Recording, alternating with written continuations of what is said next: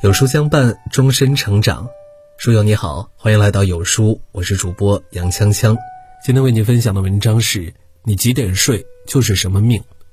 睡觉乃人生头等大事。《黄帝内经》有言：夜卧早起，无厌于日。一夜睡好，精神百倍；彻夜无眠，疲惫不堪。睡觉直接影响着我们的身体健康和人生运势。你几点睡，命运走向就会如何。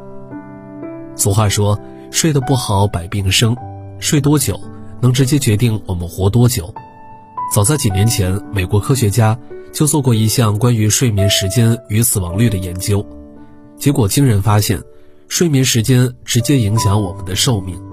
睡眠时间低于四点五或者高于九点四小时，死亡率极高。而在六点五至七点四小时之间，死亡率最低。由此可见，你的每一次熬夜都是在透支自己的身体。一位科学家也曾说过，少睡觉并不会让你比别人拥有更多的时间，反而会死的比别人更早。我们的身体好像一台机器，一味的高速运转不停歇，时间一长会出现毛病，最终报废。而不懂得休息的人，最终会拿出更多的时间去看病，甚至付出更多惨痛的代价。因此，无论是因为任何原因熬的夜，都是在用自己的生命开玩笑。人活一世，短短几十载，没有任何事情值得我们去熬夜，更不要让烦恼和忧愁让我们辗转反侧，夜不能眠。即使是天大的事情，睡好觉也有精力更好的去面对。睡好觉不仅能让我们活力满满的过好每一天，更可以让我们更好的谋划属于自己的未来。王阳明曾说：“破山中贼易，克心中贼难。胜人者有力，自胜者强。”真正自律的人有着极大的自控力，他们不会因为外界的诱惑而迷失自己，更不会因一时的快感而走向沉沦。晚清重臣曾国藩就熟知这个道理。在他的修身之道中就写：“黎明即起，天黑即眠。”长期坚持规律作息，不仅能够让一个人容光焕发，更能用充足的时间不断重塑自己、完善自己。纵观古今，你会发现，越是成功的人，越是懂得深度睡眠、作息规律的重要性。曾国藩坚持早睡早起，其家族受其影响，繁盛六代，无一败家子。著名作家村上春树，晚上九点睡觉，早上四点写小说，坚持了三十年。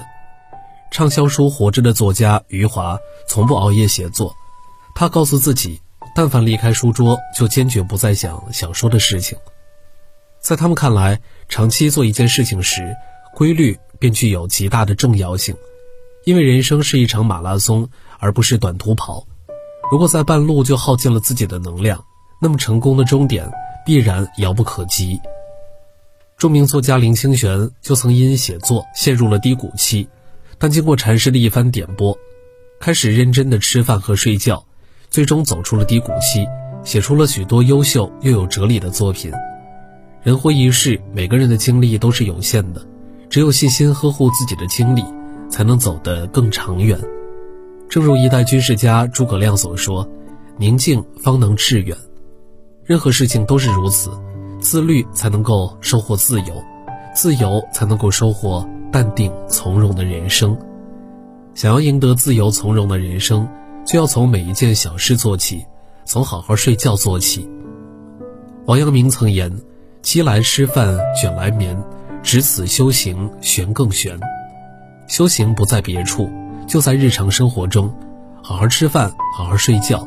顺其自然就是最好的修行。曾经有一位学者问禅师：“您现在还修行吗？”禅师答：“每天都在修行。”学者又问：“您是如何修行的呢？”禅师说：“饥来吃饭，困来眠。”学者笑着说：“众生皆是如此，为何他们不是修行，而您是呢？”禅师答：“世人睡觉时万般思索，吃饭时百般计较，所以吃饭时并不在吃饭。”睡觉时也并非在睡觉，在生活中有很多人忽略了睡觉这件事情的重要性，却不知好好吃饭、好好睡觉是对生活最好的尊重。著名国学大师南怀瑾也曾说：“如果你问我信仰什么，我的回答是睡觉。睡觉睡好觉是一种能力，这种睡眠力体现了一个人的自我控制、自我治愈以及自我复盘的能力。老子也说：“天人合一，一阴一阳谓之道。”工作与睡觉仿若阴和阳，阴阳各半，缺一不可。睡觉是为了更好的工作，工作是为了更好的睡觉。明白了这一点，就明白了生活的真谛。睡觉是对生命的敬畏。更是人生的历练，几点睡觉就决定了你人生的修行是怎样。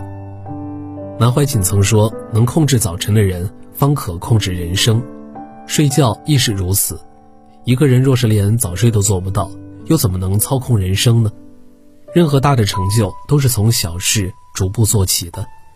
要知道，过好当下的每一天，才能享受今后的每一天。所以，好好睡觉，享受早睡。点亮再看，愿今后你我都能有好的睡眠，养好自己的精神，拥有精彩而又辉煌的人生。好了，今天的文章就和大家分享到这儿了。如果你喜欢今天的文章，或者有自己的看法和见解，欢迎在文末留言区与有书君留言互动。想要每天及时收听有书的暖心好文章，欢迎您在文末点亮再看。觉得有书的文章还不错，也欢迎分享到朋友圈。欢迎将有书公众号推荐给朋友们，这是对有书君最大的支持。明天同一时间，我们不见不散。